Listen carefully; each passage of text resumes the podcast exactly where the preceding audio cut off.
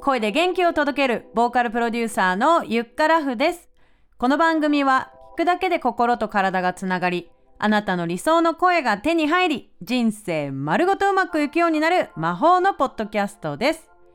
今回はあなたの歌の才能を伸ばす5つの方法についてお話ししていきます。お楽しみに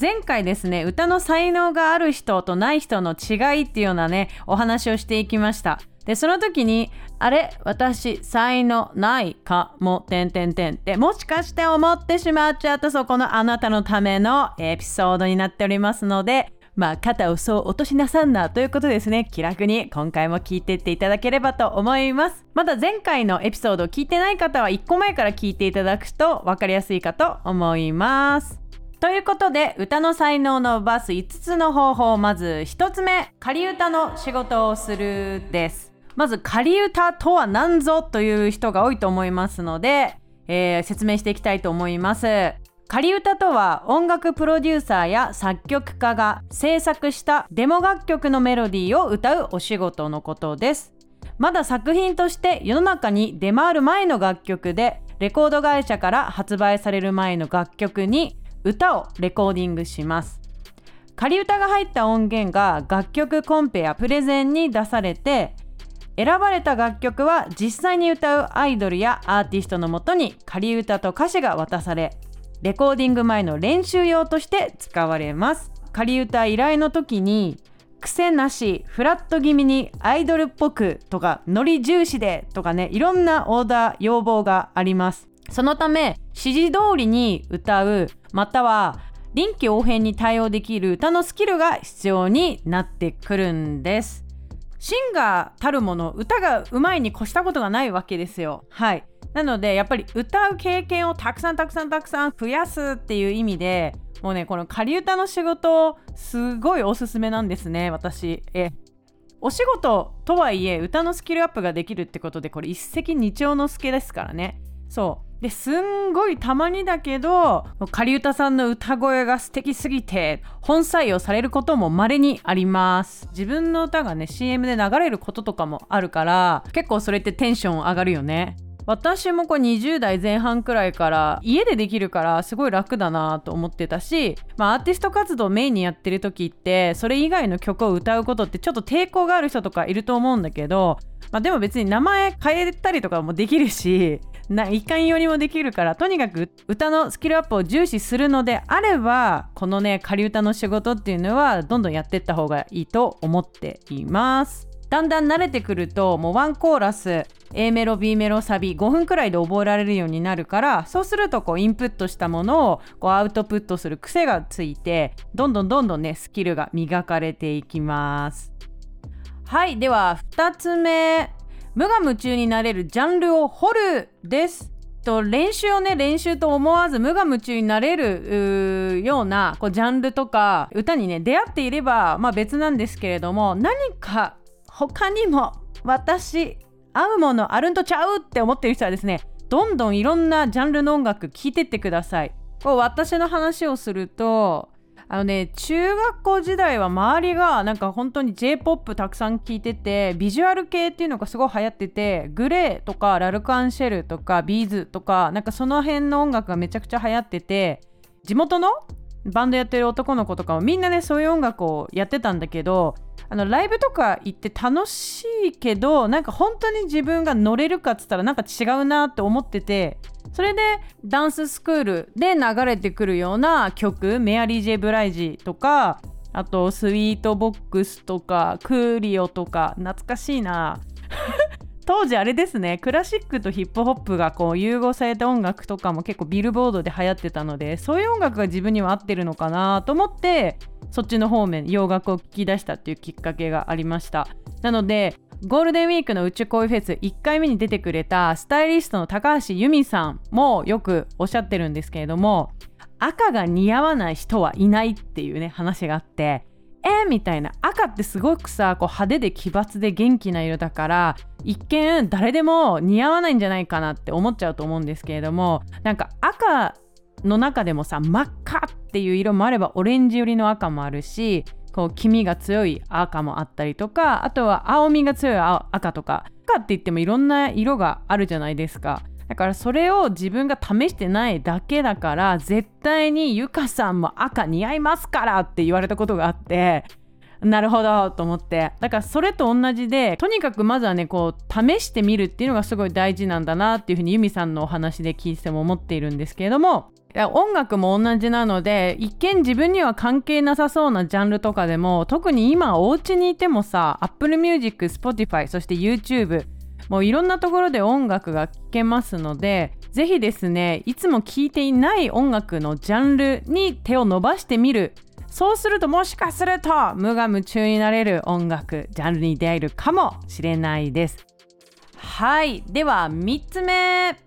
ボイトレの先生を変えてみるです。ボイトレに通ってる前提の話になっちゃいますが前回ね3つ目の項目で聞く耳を持てるかどうかっていうような話をしました。はい。褒められてねなんか受け取れる人とそうじゃない人って、まあ、先生だけじゃなくてさ友達とかでもいると思うんですよ。でもそこできちんと受け取れるかどうかってその先生とかその友達を自分が尊敬できてるかどうかが結構ポイントなんじゃないかなって思っています。あこの先生からはマジで学べそうだなって思ったらとにかく短期間でいっぱい吸収するっていう癖をつけるといいと思います。好きな先生はとことんとことん通い詰めるといいと思います。今私のレッスンを受けてて楽しんでいただけてる方はもうもちろん続けていただきたいですがもうゆかさんから吸収できること全部やったわっていう人はねもうどんどん離れてあのご自身の どんどんどんどん離れてって突き放すわけじゃないけどあのどんどんねまだあの私とまた別のねタイプの先生っていっぱいいると思います。特にあの男性女性でもね教え方ってかなり違うと思うので自分は感覚で教えてくれる先生が得意だなと思ったら女性に習えばいいし、えー、とちょっとこう理論的にですねえーと、道筋を立てて教えてくれる先生がやっぱり得意好きだなって思えば男性に習うといいと思います。時間はね有限なので先生とちょっと今相性があんま合わないかもってもし思えば先生を変えてみるっていうのも一つの方法かもしれません。では4つ目コンプレックスを味方にするです。はい親がミュージシャンとか芸能人とかねえー、そういう環境の人の方が少ないわけでございましてですねないものねだりしても、えー、人と比べてもですね何もいいことがないということでですね、えー、まず自分のコンプレックス上げてみましょうっていう話です。コンプレックスってなかなか明るく話さないと思いますけれども一つや二つはねあるんじゃないでしょうか。実はそのコンプレックスこそが他の人にはないあなただけの個性魅力なんですよね。そこをですね主張してみるっていうのも一つ歌の才能を伸ばす、えー、いい方法だと思います。たまに聞くんだけど帰国子女であることがコンプレックスですっていう人ね。もうこれはもうメリットでしかないと思いますけれどもね。だってまず英語の歌を、えー、歌うっていうことに対しての説得力が半端ないでしょ。そう J-POP だけじゃなくて洋楽も歌えますよっていうのはかなりのポイントだと思います。過去を変えることはできないので今からどういうふうに未来を作るかっていうことがすごく重要になるので何かこう自分の発信する方向性に迷ったりした場合は一回過去を振り返ってみるとですね自分のこの歌のスキルにプラスして個性魅力が発見できると思います。